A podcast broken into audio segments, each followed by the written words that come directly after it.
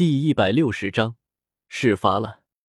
回到诺丁学院已经是晚上了，云山并没有去见小舞，万一再把这个十万岁的小兔子吓跑了，就不好玩了。我女儿也到了觉醒武魂的时候了，我要回一趟武魂城，差不多要一个月左右。这本书里面有斗罗大陆大部分已知魂兽武魂的记载，你平时多看看。另外。如果有一个叫李梦然的女人来找我，你就告诉她我的行踪。别住在宿舍了，搬到我的教师公寓去住吧，可以带人去用。说完，云山还不忘意味深长的看了一眼唐三。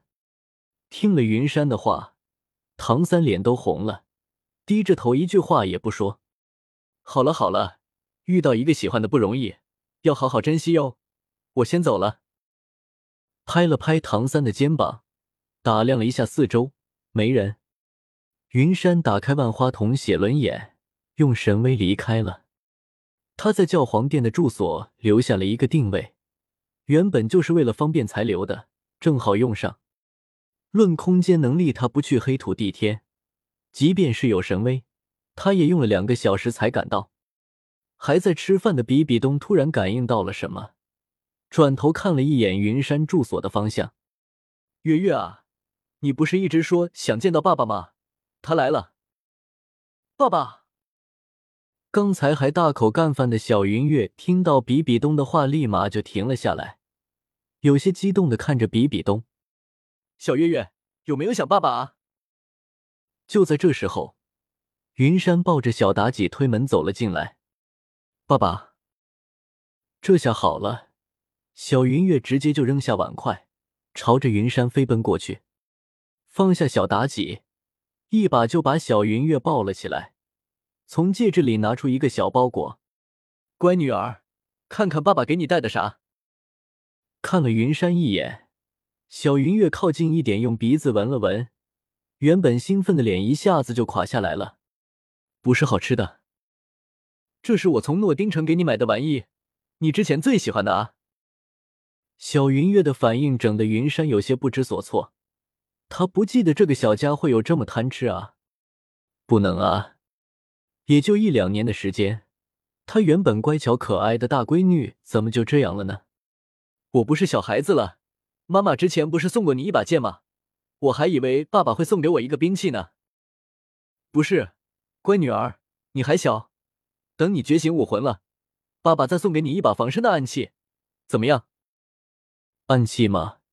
找唐三啊，他唐门出身，诸葛连弩什么的，找他最合适。不用了，爸爸送的东西我都喜欢。听到防身的暗器，小云月矜持了一下，不过他还是恢复了之前高兴的样子，接过了云山的小包裹，从里面拿出玩具玩了起来。看着坐在椅子上淡定吃饭的比比东。云山抱着小家伙，规规矩矩的行了一礼。老师，这小家伙的事辛苦你了。挥了挥手，让云山坐下，打量着现在的云山，比比东有些欣慰的说道：“很不错，洒脱，意气风发，没有之前的木气了，只不过没有作为圣子的稳重。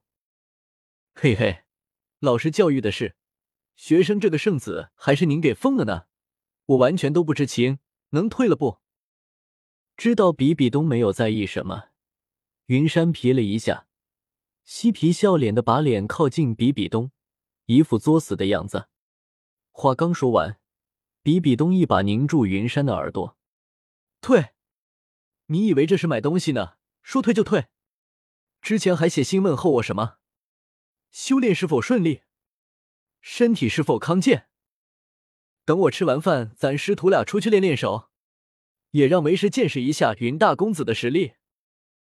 老师，我错了，我是真心关心您啊，真的，真的，完全没有任何防备，主要是比比东刚才的表情太淡定的，云山一下就中招了，吃痛之下只能不断求饶。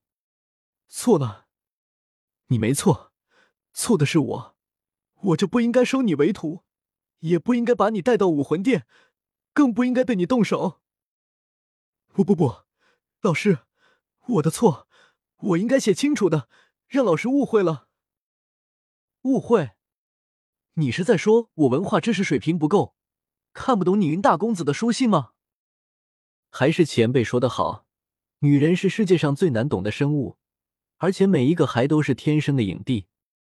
如果不是云山用眼睛瞄到比比东眼中的笑意，他还真的以为比比东生气了呢。既然没生气，那他也可得演下去。就这点疼，还不如蚊子扎一下呢。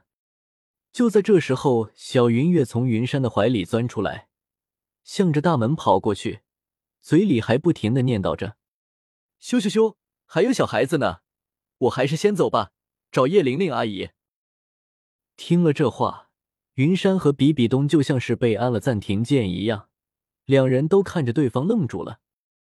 空气中弥漫着一种莫名的气味，这个气味的名字应该叫做尴尬。可尴尬了，被自家闺女嘲讽了，人家说完就出去了，还非常懂事的把门给你关上了，你能说啥？人家还是个孩子啊！过了好一会，云山才反应过来。他指了指门口，有些惊讶的看着比比东：“这是你教的？你感觉我会教给一个六岁的小孩子这东西？跟我来，我还有事没问你呢。”用力拍了一下云山的肩膀，比比东直接就走了出去。两人一前一后走进了比比东办公的地方。一进门，比比东就把一个文件夹扔给了云山：“应了你的要求。”对于昊天宗以及唐昊麾下下四个宗门的封锁已经解开了，他们以后不会再受到武魂殿的封锁以及打击。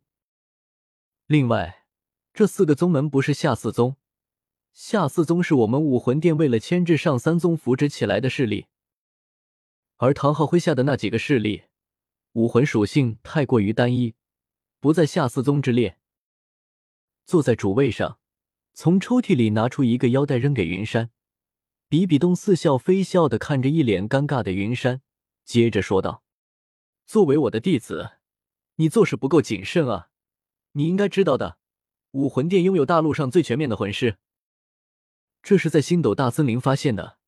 为了确认这件事情是否和你有关系，我让十个魂斗罗级别的擅长追踪气味的魂师，通过你的房间气味进行了对比，他们都十分确认，这条腰带上面有你的气味。”